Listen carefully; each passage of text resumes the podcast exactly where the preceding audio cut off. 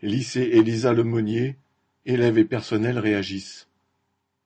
Infesté par des punaises de lit, le lycée Élisa Lemonnier, à Paris douzième, a fait la une des médias.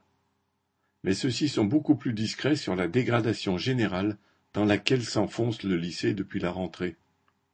Pour encadrer 1200 jeunes issus du milieu populaire, les surveillants, professeurs, psychologues, agents techniques et administratifs manquent. Les élèves souffrant de troubles psychologiques ou cognitifs sont livrés à eux-mêmes la majorité du temps. Il n'y a qu'un poste et demi et un seul médecin, deux jours par mois. L'ambiance est chaotique dans les cours, les tensions se multiplient, avec violence verbale, menaces physiques contre une surveillante, agressions physiques contre une agente d'accueil, bagarres et même attouchements dans les couloirs. Il faut croire que dans cette société, l'éducation de la jeunesse populaire doit se faire avec des bouts de ficelle. Le personnel devrait accepter cette dégradation, ne pas revendiquer et renoncer à installer le calme. Le proviseur refuse donc les mesures de discipline préventive indispensables pour protéger l'enseignement et la collectivité.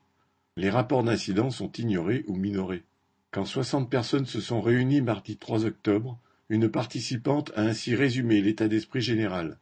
Je ne me demande pas si un prochain incident aura lieu, mais quand il aura lieu? Des élèves, surtout des filles, préparent une assemblée générale pour lutter contre les agressions qu'elles subissent. C'est dans cette mobilisation montante que mercredi 4 au soir a été révélée la présence de punaises de lit dans le lycée. Au lieu des mesures immédiates urgentes, l'État a eu la même réaction que face aux violences, habituer les travailleurs et la jeunesse à accepter en silence. Jeudi 5 octobre au matin, L'envoyé du ministère a donc affirmé que les punaises n'étaient qu'un désagrément entre guillemets, que le lycée resterait ouvert, et évidemment que les familles et le personnel dont les domiciles seraient contaminés auraient à se débrouiller pour payer la désinfection. Il a fallu un coup de colère du personnel, des élèves et de leurs familles pour obtenir qu'une désinfection totale soit réalisée pendant le week-end. Les punaises momentanément écartées restent à obtenir les moyens humains et les mesures d'urgence pour une éducation digne de ce nom.